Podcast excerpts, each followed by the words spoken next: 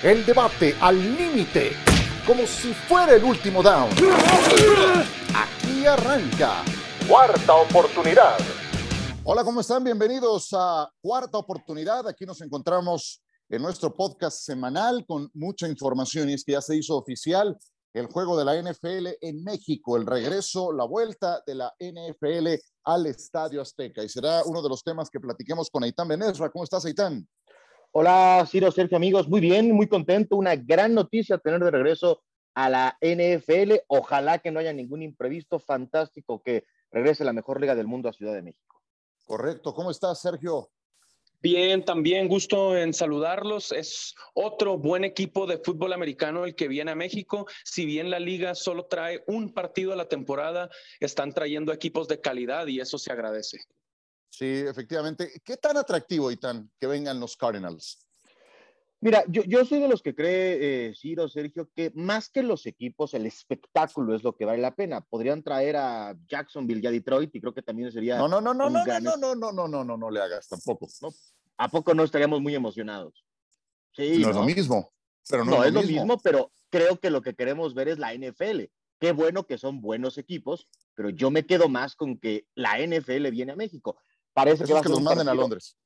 Parece que, eh, bueno, sí, se van a Londres, se quieren mudar para allá, pero parece que va a ser un muy buen partido con los Niners y con los Cardenales. Dos equipos eh, de postemporada, dos equipos que con algunos ajustes podrían inclusive pelear por la conferencia. Es un partidazo, pero para mí, más que los equipos, es el espectáculo de la NFL en la Ciudad de México. ¿Tú cómo lo ves, eh, Sergio? Porque los Cardinals no. no son top 5 en convocatoria en México, ni cerca. Claro, claro. No, no, no. Es, es bueno que, que, vengan equipos que sea, por ejemplo, un juego divisional, luce muy atractivo. Eh, diría también que, que, vengan jugadores importantes, siempre también es importante. Y, y, Arizona tiene a sus playmakers de ambos lados del balón y podemos estar hablando que viene, así como en su momento, por decir, vino Tom Brady, eh, viene otro Salón de la Fama, también un histórico en su posición, como JJ Watt, también es una opción, como de Andre Hopkins, aunque hay muchos otros temas antes que abordar de los Cardinals, de Kyler Murray, etcétera. A mí sí me importa que vengan equipos de, de calidad. Si es un juego, que venga con, con equipos de postemporada, se agradece porque así nos ha acostumbrado la NFL. Yo entiendo el punto de Itán, o sea, la gente en México es tan conocedora que sabe que un juego de temporada regular de NFL, aunque no sean equipos de súper convocatoria, es algo que vale la pena pero si pueden venir buenos equipos como han sido las selecciones que han traído a nuestro país, pues que mejor. Ahora, si traen a los 49 de San Francisco, ahí sí entramos a otra conversación, porque siendo duelo divisional e incluyendo a los Niners, pues un equipo debe de ceder su juego como local, que en este caso es Arizona. Si es San Francisco, ahí sí hablamos de un equipo que está entre los tres, entre los cinco de más convocatoria. Esto es lo que viene comentando desde hace rato John Sutcliffe, al que saludaremos en un instante, eh, en relación a, esta, confrontación, porque ahora se hizo oficial ITAM, pero John lo viene mencionando hace, ¿qué? Dos meses.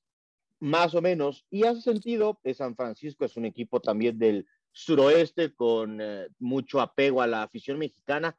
Bien dice Ciro, los Cardenales no tienen esa tradición, pero están buscando meterse a la plática. México recibió si no mal recuerdo, nueve equipos, ¿no? El derecho de poder comercializar y hacer eh, sociedades en México. Es un mercado muy grande. Después de Estados Unidos, México es el lugar con más millones de aficionados en el planeta, la NFL, y todos quieren una rebanada de ese pastel grande que somos los mexicanos y el público mexicano y el público latinoamericano. Entonces, creo que afortunadamente, mmm, sin decir que se van a pelear por venir a México, hay mucho interés genuino de muchas franquicias por hacerse relevantes en Latinoamérica y sobre todo en México.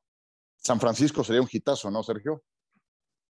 Sin duda, por la eh, gran afición que tiene en México, eh, y, porque además son un equipo que, ha estado compitiendo, ha encontrado la forma, aún con Jimmy Garoppolo, porque esa es la conversación, de competir con, con Kyle Shanahan. Y claro que también tienen a grandes jugadores, son equipo de postemporada, por supuesto. Esa de las opciones eh, es la más atractiva.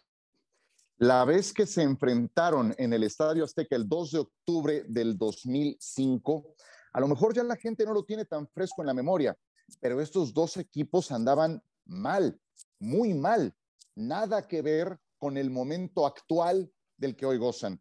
Hoy en día son equipos candidatos a ganar la división más competitiva de la NFL, que vienen de estar en postemporada y por qué no, San Francisco es un equipo que podría llegar al Super Bowl como lo hizo hace no mucho. Saludo con mucho gusto a John Sutcliffe. Hola John, ¿cómo andas? Hola Ciro, compañeros, un gusto saludarlos. Yo creo que está muy interesante esto de los Juegos Internacionales de la NFL y hay un mensaje claro en, algunos de ellos. A ver, el de México, pues ya sabemos que era San Francisco. Eh, creo que primero anuncian los que van a ser locales como para que dejar cacarear un poco la nota y decirle, bueno, ya que no vamos a jugar en tu estadio, lo puedes promocionar. Obviamente que puedes decir, oye, pues Kansas City visita Arizona este año, los Patriotas también, Tampa también, pero yo creo que va a ser un juego divisional y sigo pensando que son los 49ers con San Francisco viniendo con Arizona porque los 49ers les interesa el mercado mexicano. Lo de Londres, de los Santos, los Jaguares y Green Bay, el hecho de que van a ir a Inglaterra por primera vez los Packers es una gran noticia. Hay que recordar que ya es la segunda temporada donde vas a tener a veces nueve juegos de locales de temporada regular y uno de pretemporada. Entonces el hecho que la liga les ha dado un juego más y el nuevo contrato de televisión que viene, el, ya Green Bay no jugar un partido por primera vez de temporada regular en Lambeau Field, para mí quiere decir que los Cowboys van a acabar cediendo, los Steelers van a acabar cediendo, los Patriots van a acabar cediendo y tarde o temprano, ya sea Dallas o Pittsburgh, van a venir a México. Es un mensaje importante que Green Bay ya accedió ceder un juego del Lambeau Field.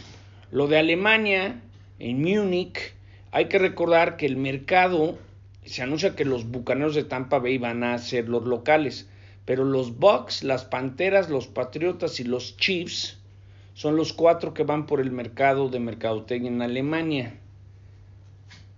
Tampa recibe a Carolina, juego divisional, y recibe a Chiefs. Yo escuché que era Mahomes los Chiefs. Si por algo no quieren los Hunt, que yo escucho que sí, puede ser Carolina.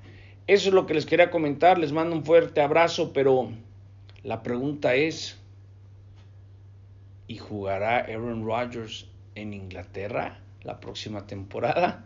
Un abrazo.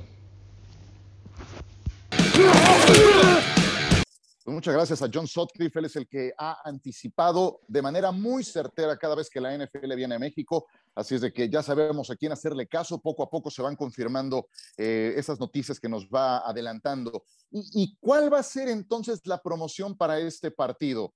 ¿Jimmy Garoppolo o eh, Trey Lance, por un lado, o será contra Kyler Murray, porque ahora resulta que se puso duro para negociar. Me, llamó mucho la atención eh, y creo que todos tenemos algo que decir de ese tema. Su agente se avienta eh, la ocurrencia de ponerse muy firme en las condiciones que pone Kyler Murray para continuar luchando por un boleto al Super Bowl con el equipo de Arizona, que no es otra cosa más que una renovación multimillonaria, así como ocurrió con Josh Allen en su momento.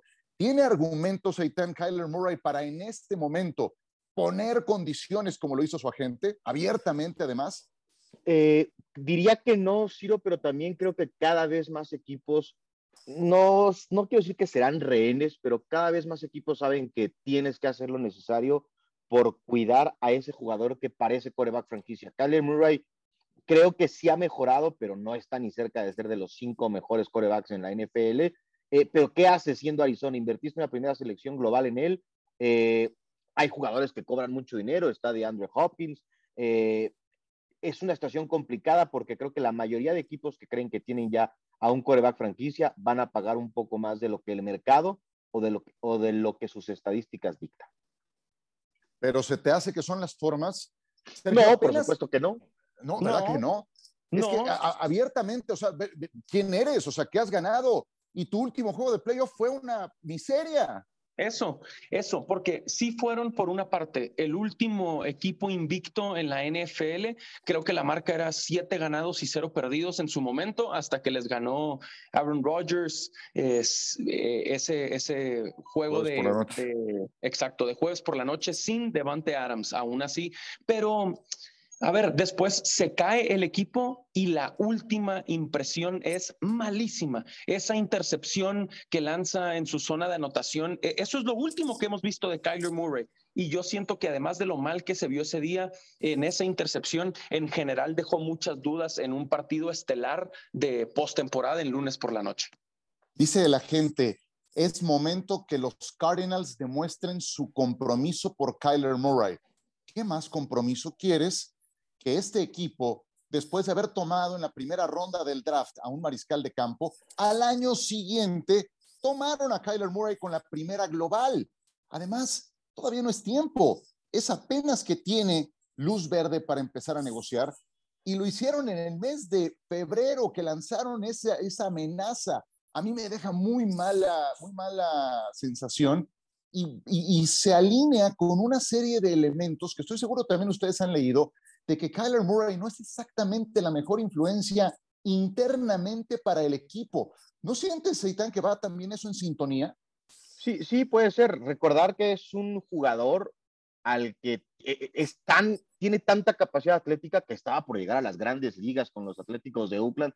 No sé si es estos de estos jóvenes que todo se le hace fácil, que cree que, ah, no pasa nada, yo voy a salirme con la mía. Como dices, no es el momento. Arizona puede ejercer su opción de quinto año, ponerle etiqueta franquicia, o sea, no le corre prisa a Arizona. Claro que la idea es, si puedes asegurar a tu coreback franquicia, pagar un poco menos de lo que dicta el mercado para los años cuatro o cinco de un contrato largo puede ser interesante, pero sí hemos escuchado que es un jugador que no responde bien a la presión, que se frustra fácilmente, que quiere que las cosas ocurran como él dice y sobre todo que no se lo ha ganado, porque y, lo hemos conversado acá, ¿no? Si Aaron Rodgers pone ciertas condiciones, bueno, Aaron Rodgers y los más valiosos. Si Tom Brady pide condiciones para que contraten a Gronkowski, bueno, pues ha ganado los Super Bowls. Si alguna vez hizo algo así Drew Brees, Kyler Murray, pues creo que todavía no está en esa conversación. Josh Allen, yo creo que es el ejemplo más claro. Josh Allen, ¿cómo fue evolucionando? Tú comparas su año 1 con el 2 y el 2 con el 3 y ves una línea ascendente de su trayectoria y estando en las mismas condiciones que Kyler Murray, con tres años en la NFL, es que vino la extensión de contrato muy sólida de parte de los Bills de Buffalo. Si quiere leer en ese mismo cuaderno Kyler Murray, no está ni cerca de esa progresión ascendente que ha mantenido Josh Allen. Creo que es el ejemplo más claro, ¿no? Para alguien que lleva tres años en la NFL. Sí, y, no hay comparación, porque otra vez, la última impresión de Josh Allen fue ese partido en Kansas City, ronda divisional, pero espectacular el tiroteo, el mano a mano contra Patrick Mahomes. Entonces, eh, eh, Josh Allen ya ganó su división, Josh Allen ya ganó en playoffs, Josh Allen pudo competir con el que es considerado el presente y el futuro de la NFL en Patrick Mahomes. Eh, Kyler Murray no. ¿Qué creen que va a pasar en este caso? Yo no creo que haya un contrato esta, este receso de temporada. No tiene por qué haberlo, porque además creo que por el tipo de juego de Kyler Murray, los Cardenales hacen bien viendo si va a seguir progresando. Y me refiero a que todo el mundo sabe que físicamente no tiene el tamaño prototipo de un coreback, que mucho del daño puede hacer como una arma doble con la velocidad y su capacidad de extender jugadas o, carreras eh, con diseño para aprovechar esa explosión que tiene pero también lo vimos que no fue ni cerca en la segunda parte de la temporada después de que se lesionó ese mismo coreback. Entonces, yo creo que los Cardenales de Arizona no van a ceder a la presión porque no tienen por qué ceder a la presión, al menos en este receso con Kyler Murray. ¿Y se va a quedar tan tranquilo Murray, eh, Sergio? Pues tiene que demostrar y se tiene que ganar su dinero, su contrato, se tiene que mantener sano y ahora, temprano en su carrera, sin tener los argumentos, pero empezamos a ver que se va a manejar más como los Aaron Rodgers de la NFL eh, que como los Josh Allen, ahora que aprovechábamos los ejemplos. Imagínate, imagínate si ahora que lleva apenas dos años en la liga, se pone con estas condiciones más adelante, si ahora Arizona cede, mm, ya me lo puedo imaginar, pero sí creo que tiene que demostrar, lleva apenas tres temporadas y en el mejor de los escenarios, las últimas dos, que es donde mejor le ha ido a Arizona, el equipo empezó muy bien, pero no pudo evitar caerse después de la segunda mitad de noviembre, que es cuando empiezan a manifestarse los equipos grandes. Ojalá para noviembre, que vengan a México, todavía estén en su punto alto y sea ese punto de rompimiento hacia arriba para el equipo de los Cardinals. Hablando de Arizona y los Cardinals, nuestro compañero Miguel Pasquel platicó con Rolando Cantú. Rolando Cantú, usted lo sabe, era parte del roster de aquel equipo de Arizona que jugó en el 2005 tackle ofensivo de los mejores que ha habido en el fútbol americano mexicano, se mantiene trabajando con la organización de los Cardinals y aquí su testimonio. Rolando, tú fuiste parte de ese equipo del 2005, el primer partido en temporada regular a jugarse fuera de los Estados Unidos. Fueron casi 104 mil aficionados los que estábamos en el Estadio Azteca. Platícanos ¿Qué se sintió tú como mexicano ese momento? Imagínate un sueño hecho realidad, el hecho de decir, el simple hecho de poder pisar el Azteca, creo que es un sueño para mucha gente que sigue eh, nuestra cultura mexicana, nuestro, nuestro estadio, nuestra, gran tradición. Eh, para mí era algo increíble ser parte de mis Cardinals, viajar con el equipo, estar eh, en la banda con, con mi equipo que me dio la oportunidad como jugador imagínate, e, era un ambiente increíble. Acuérdate una cosa, Miguel, antes no había redes sociales, era televisión, era este periodicazo y, fue un ambiente de cobertura muy intensa tipo Super Bowl. Entonces, me acuerdo mucho que, que las semanas previas a, este partido, este encuentro de temporada regular histórico, pues era eh, el build-up era increíble, ¿no? El hecho de poder jugar un partido fuera de Estados Unidos de temporada regular que contara para el récord eh, era increíble. Y luego el hecho de pisar el campo, de estar ahí este, durante el himno nacional, durante el, calentamiento, eh, la vibra ¿no? que se sentía ese día en el Estadio Azteca era increíble. Creo que eh, estamos listos otra vez para vivir eso. Oye, muy interesante tus palabras y dices estamos listos. Platícanos qué significa para, las, para los jugadores este encuentro de venir aquí a México. Pues imagínate, eh, todavía no llegaba a la oficina, tiene como unos 20 mensajitos de, de jugadores este, diciéndome, oye, Cantu, ¿qué vamos a comer cuando vayamos a la Ciudad de México? ¿Dónde nos vas a llevar? Increíble, yo creo que al final del día es una experiencia para todo el mundo, ¿no? Creo que nuestra organización, eh, teniendo la experiencia yendo en el 2005 al Estadio Azteca, con toda la logística, creo que le aprendimos muchísimo. Eh, todavía hay muchos directivos que, que, tienen el mismo puesto desde hace eh, ese tiempo y creo que ahora es diferente, ¿no? El hecho de poder eh, tener eh, la disposición de los jugadores de, oye, invítame a un campamento, quiero ser el primero que pisa Brano, este, México antes de nuestro partido, enséñame México. Creo que todo eso eh, se nota cuando los jugadores tienen la disposición de poder convivir con nuestro fanbase que existe en México. Y, para mí, ser ese vínculo, Miguel, de llevarlos de, de que experimenten nuestra cultura mexicana, nuestros platillos, nuestras tradiciones, olvídate, es un, eh, me, llena mucho, eh, te, lo juro, este, eh, el hecho de poder estar en esa posición para poder de una manera representar mi país. No, sin duda, creo que al final del día, cuando tú ves un mercado y, hay, hay, el potencial de crecer tu marca, pues lo, analizas bien y, y, lo atacas, ¿no? En este caso, nosotros hemos estado picando piedra a lo largo de 15 años, desde que tomé el puesto yo de gerente de negocios internacionales para el equipo. Eh, hemos estado eh, vigentes, ¿no? Entonces ahora con esta licencia que nos da el permiso, prácticamente con la exclusividad eh, en conjunto de estos nueve equipos de la NFL, vamos a estar, pues ahora sí, doblando los esfuerzos para poder llegar a ese fanbase que tanto eh, queremos, ¿no? Entonces nosotros somos un equipo que está comprometido con la comunidad en México, con la comunidad latina aquí en Estados Unidos y sobre todo este, vemos eh, que, que nos da resultados en cuestión de que el equipo eh, nos ve, nos ve a los latinos, nos ve a los mexicoamericanos, nos ve a los mexicanos viajar desde toda la República cuando estamos este, en temporada regular y en la postemporada. Entonces, e, es muy bonito, Miguel, ser, formar parte de este, de este grupo aquí dentro de Cardenales de, eh, que, dirigimos eh, este proyecto para poder eh, alcanzar a, ese, niño aficionado que posiblemente su papá le vaya a otro equipo y su abuelo le vaya a otro equipo, pero él todavía no tiene un equipo. Entonces, si Arizona logra este, captar la atención de ese niño con una experiencia, sobre todo en un campamento, en una clínica de fútbol americano gratuita, que lo inviten, que se lleve una gorra, que se lleve un gran recuerdo, pues olvídate, para nosotros es, es un win-win. Creo que al final del día es lo que estamos tratando de hacer y, y nosotros pues encantados de poder estar visitando México muy frecuente. Muchas gracias a Miguel Pasquel. Ahí está el punto de vista de Rolando Cantú. Nosotros vamos a hacer una breve pausa. Regresaremos en esta cuarta oportunidad para hablar de otros temas porque siempre los mariscales de campo acaparan eh, todas las miradas y quiénes podrían cambiar de equipo para esta próxima campaña. Lo comentamos en un instante.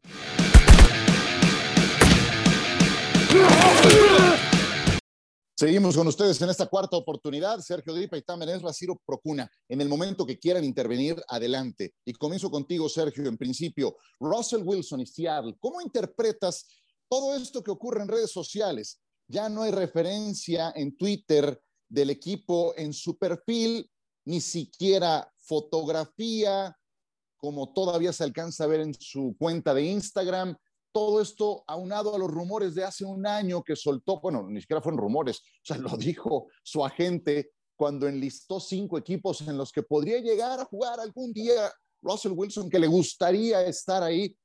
¿Cómo están las cosas con Russell Wilson, según tu visión? Para mí mal, claramente, eh, una relación que está terminando. A mí no me gusta que tengan estos arranques los jugadores. Creo que Russell Wilson es más maduro que eso, eh, más inteligente que eso, pero, pero los tienen y, son en esta era digital, eh, son las formas de decir se acabó, son las formas de decir ya me quiero ir, son las formas de decir no estoy a gusto empiezo a seguir tal cuenta o dejo de seguir esta otra o borro esta fotografía o subo esta otra. No me gustan las formas, no es algo que yo relacione con Russell Wilson, pero es lo que está haciendo y hace rato que se había filtrado, al menos hace un año que él ya no quería estar en el equipo. Hizo, yo lo que sí le voy a dar a Russell Wilson, caballeros, es que hizo todo para recuperarse cuanto antes, volvió de la lesión lo más pronto posible, pero no pudo eh, jugar buen fútbol americano, ni él ni pudo levantar o enderezar al equipo. Su equipo hoy en día es el peor de su división. ¿Están de acuerdo? ¿Qué tanto influye eso para su malestar? Yo creo que mucho porque decía su agente y bueno, el campamento, como lo dicen ahora, al círculo de los jugadores. El casillero. Eh, sí, al, al, final del día sí le han pegado mucho. Creo que hay una, una manera diferente de interpretar el fútbol americano de Russell Wilson y de Pete Carroll, que nos hemos acostumbrado a verlo muy jovial. Es el coach más veterano de la NFL, o sea, tiene más del doble de edad que muchos coaches hoy que ya son entrenadores en jefe en la propia división como Sean McVay. Creo 30 años Sean McVay, sí, sí, sí, treinta y tantos. Ese tipo de, de cómo se entiende y qué se busca eh, hace que las cosas sean complicadas y, también a mí Russell Wilson me parece un gran coreback, pero me ha demostrado que es un poquito menos bueno que los grandes corebacks porque no ha podido ganar con equipos normales, por llamarle de alguna manera. ¿Lo ven quedándose o lo ven saliendo de, de Seattle? No, saliendo, saliendo. Porque saliendo, ya mismo. Sí, porque para mí es, ese jugador de perfil alto, talentoso, con grandes estadísticas, con un anillo, jugó ya un segundo Super Bowl, que puede tomar decisiones, que, que, que con su círculo puede elegir y puede forzar. Y para mí la decisión está tomada y lo ha demostrado en redes sociales. Ahora solo va a buscar el canal. Yo no yo no encuentro qué equipo pueda entregarle a Seattle valor justo por Russell Wilson. Eh, no, no sé quién le pueda dar a Seattle algo que los hijos digan, vale la pena deshacerme de Russell Wilson. Bueno, Seattle ha pagado dos primeras elecciones. ¿Cuánto le pagó a los Jets por Jamal Adams? Dos primeras elecciones. Dos primeras, imagínate cuánto pediría por Russell Wilson, ¿no? Eh, estás hablando de que tres primeras eh, y, capital de jugadores, qué sé yo, o sea, ¿cómo, cómo pones en la balanza lo que vale un jugador de ese perfil? Pero a mí lo que, lo que sí me, escandalizaría si soy Russell Wilson, por muy bueno que seas, hoy tu equipo es el cuarto, un distante cuarto, no es mejor que San Francisco, no es mejor que los Rams, ni mucho menos, no es mejor que Arizona, o sea, Seattle hoy está como un distante cuarto lugar de su división. Y eso sí creo que sacude al jugador. ¿Quieres algo más, Aitán, de Russell Wilson o nos vamos con Deshaun Watson? No, vamos con Deshaun Watson. Éntrale, venga. Pues es una situación bien interesante porque ahí creo que nadie puede cuestionar el talento. Es evidente que Watson, cuando juega, es uno de los mejores corebacks de la, de la liga. Lo que no sé, y acá también lo hemos conversado, que cuando tienes talento se te perdonan muchas cosas, pero sí creo que por el tipo de acusaciones, por la sensibilidad de acusaciones, no está fácil que un equipo diga, tomo ese riesgo eh, y entrego otra vez tres selecciones de primera ronda, tres jugadores que aportan al equipo. Eso es lo que yo veo complicado con el tema de Sean Watson y por eso es que tampoco veo un camino tan claro a que salga. Sí, las acusaciones son, son muchas y son graves y además agregaría que aunque todos sabemos que tiene talento, que fue campeón en la Universidad de Clemson, que podemos decir que, que es, es, un, es un quarterback muy prometedor, todavía no ha ganado nada, no, no tiene el respaldo deportivo para mí suficiente en la NFL como para que un equipo eh, apueste por él, algo que a mí me parecería muy arriesgado. Sí, sí, sí, es, una bomba de tiempo, o sea, tarde o temprano le va a caer una sanción ejemplar a Watson y vas a pagar tanto por él. Su talento nadie lo discute, pero ese aspecto también lo tienes que considerar. San Francisco, ya hablábamos de que es un equipo candidato al Super Bowl. Hombre, llegó hasta la final de la conferencia nacional con Jimmy Garoppolo, con todo lo malo que puede llegar a ser Garoppolo, está visto que Kyle Shanahan con Garoppolo encuentra el camino de meterse a playoffs, ya inclusive jugó un Super Bowl, sin decir que Garoppolo es el que cargó con el equipo, pero cuando ha tenido algunos otros, no es la misma historia. ¿Quién va a ser el quarterback de los Niners para la próxima campaña? ¿Garoppolo o el joven Trey Lance, que a todas luces está muy verde aún? ¿Quién le quiere entrar? Mm, preferiría yo todavía a Garoppolo de inicio sobre Lance, en, aunque yo sé que es la segunda temporada de Lance, creo que todavía podrían manejarlo como esos jugadores, como si fuera su primer año en una de esas situaciones en las que sabes que esta es la temporada en la que le vas a quitar el puesto al veterano, al titular, al experimentado, pero solo estamos esperando a ver en qué semana. A veces es la semana 3, a veces es la semana 10. Yo lo manejaría así, pero si me dan a escoger todavía, ninguno de los dos. Ah, caray. Eh, sí, Sergio quiere que jueguen con Raheem Monster de coreback, por lo que entiendo. Pues. Eh, no, lo que está interesante es algo que se acaba de anunciar, que sufrió una cirugía en el hombro derecho, y eso automáticamente le resta valor a Jimmy Garoppolo. Entonces, creo que esa proyección de que automáticamente salía y se hablaba de que los 49 iban a buscar una eh, compensación de primera o segunda ronda, pierde ahora valor y no sé si tenga sentido salir de Jimmy Garoppolo por una cuarta o tercera ronda. Al final, quarterbacks titulares de un Super Bowl bajo cualquier circunstancia tampoco los encuentras eh, en el supermercado. Así es que yo ahora empiezo a pensar que es probable que Garoppolo se quede en San Francisco al menos un año más.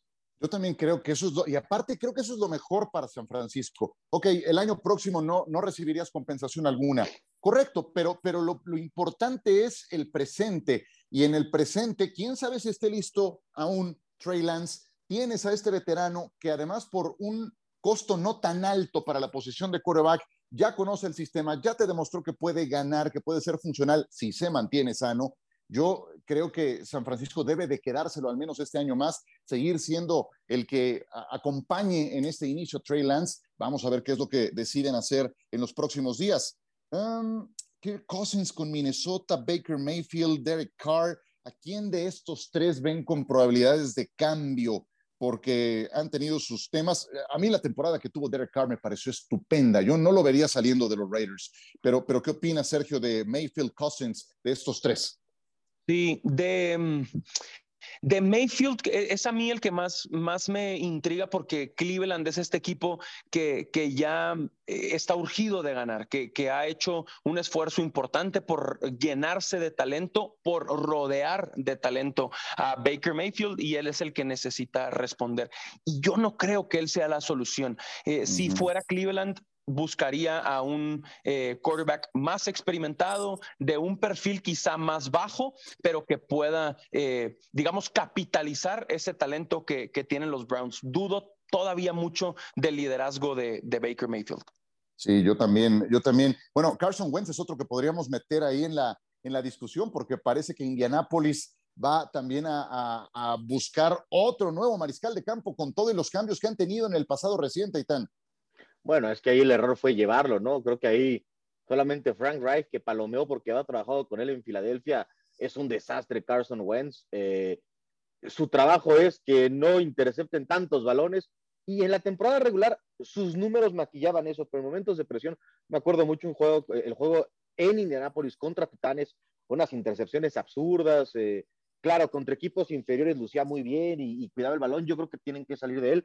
Yo no descarto lo de Carr porque creo que Matthew Stafford le enseñó a otros equipos que sientan que están a un coreback de distancia, que ir por ese coreback puede darles oportunidades de competir. Creo que tenido una gran temporada. Carr, creo que el roster de los Raiders necesita trabajo. Llega un nuevo eh, entrenador como, como Josh McDaniels, va a buscar un nuevo contrato Carr, que también es importante.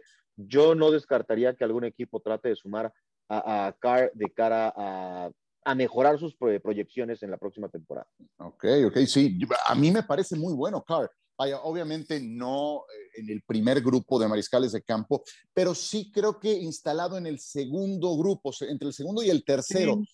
Eh, no sé, y, y, creo que ha tenido una campaña otra vez muy sólida con el equipo de los Raiders. Em, me, me, extrañaban mucho todos esos cuestionamientos que había en torno a él. Claro. Pero creo que ha demostrado demostró dentro y para mí también fuera del terreno de juego eh, la manera en la, que, en la que manejó los temas extra fútbol americano entre John Gruden y Henry Rocks, que no eran ni cosas menores ni, ni puestos, eh, eh, puestos muy importantes y encuentra la forma de que, aunque se va Gruden en medio de un escándalo y luego le quitan a Henry Rocks, encontró la forma de competir, de ganarle ese domingo por la noche a los Chargers, de meterse a postemporada, eh, complicó también en, en, playoffs a, a, Cincinnati, que luego representó a la conferencia americana en el Super Bowl. Por eso para mí, Derek Carr sumó mucho valor esta temporada. El brazo ya sabíamos que lo tenía, pero su liderazgo, su personalidad, lo que declaró, cómo, cómo manejó todos los problemas que tuvo alrededor, muy especial. Si este equipo no se cayó después de lo de Gruden, fue en gran medida por esto que mencionas, por esa labor de liderazgo de unión que logró al interior del equipo su mariscal de campo. Bien dicen que en la NFL no hay nada más miserable que estar sin un coreback sólido, sin un coreback definido, porque en momentos como el actual dices, bueno, vamos a resolver la situación de quarterback.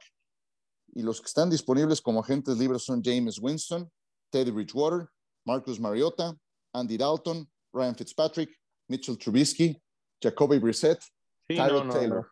Es que Los, los, buenos quarterbacks no son agentes libres, o sea, no, no les dejas tocar la agencia libre. Entonces, por ejemplo, a mí me encantaría ver a, Derek Carr en unos Santos de Nueva Orleans, que de repente esa división se abre porque Tampa Bay se queda sin Brady, porque se anuncia eh, el retiro también de un liniero ofensivo, porque hay agentes libres, eh, Carolina es un desastre, Atlanta está en un proceso de reconstrucción.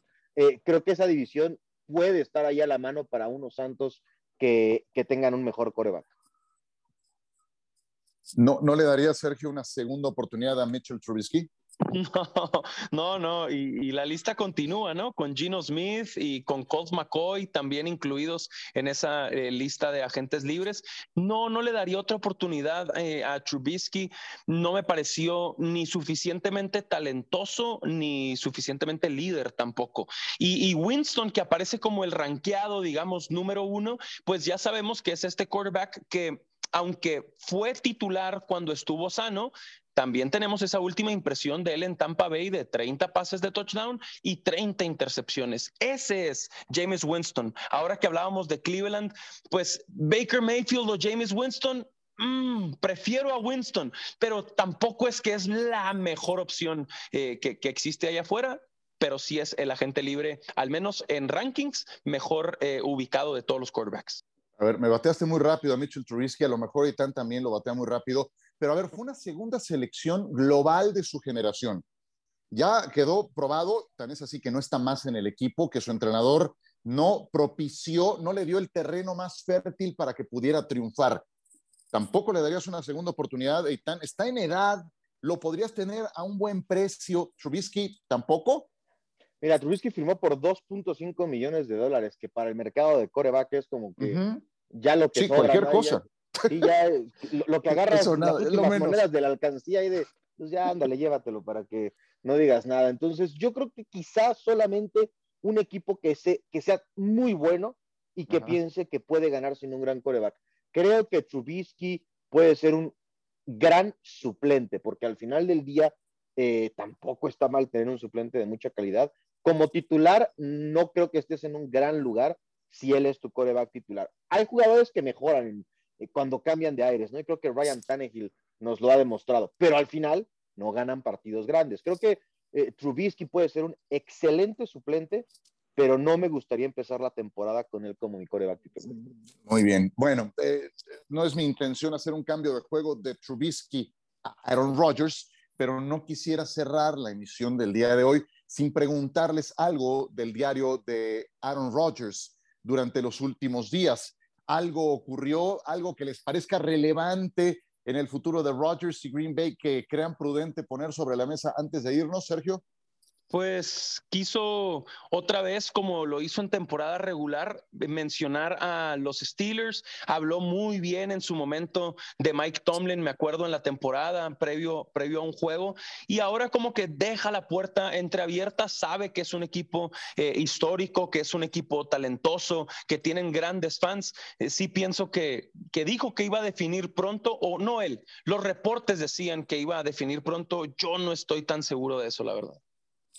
Y el problema, Itán, es que tiene como rehén a Green Bay de su decisión, porque los Me Packers encanta. no pueden Sí. dar un paso adelante hasta que no sepan qué ocurre en ese que es su valor más importante.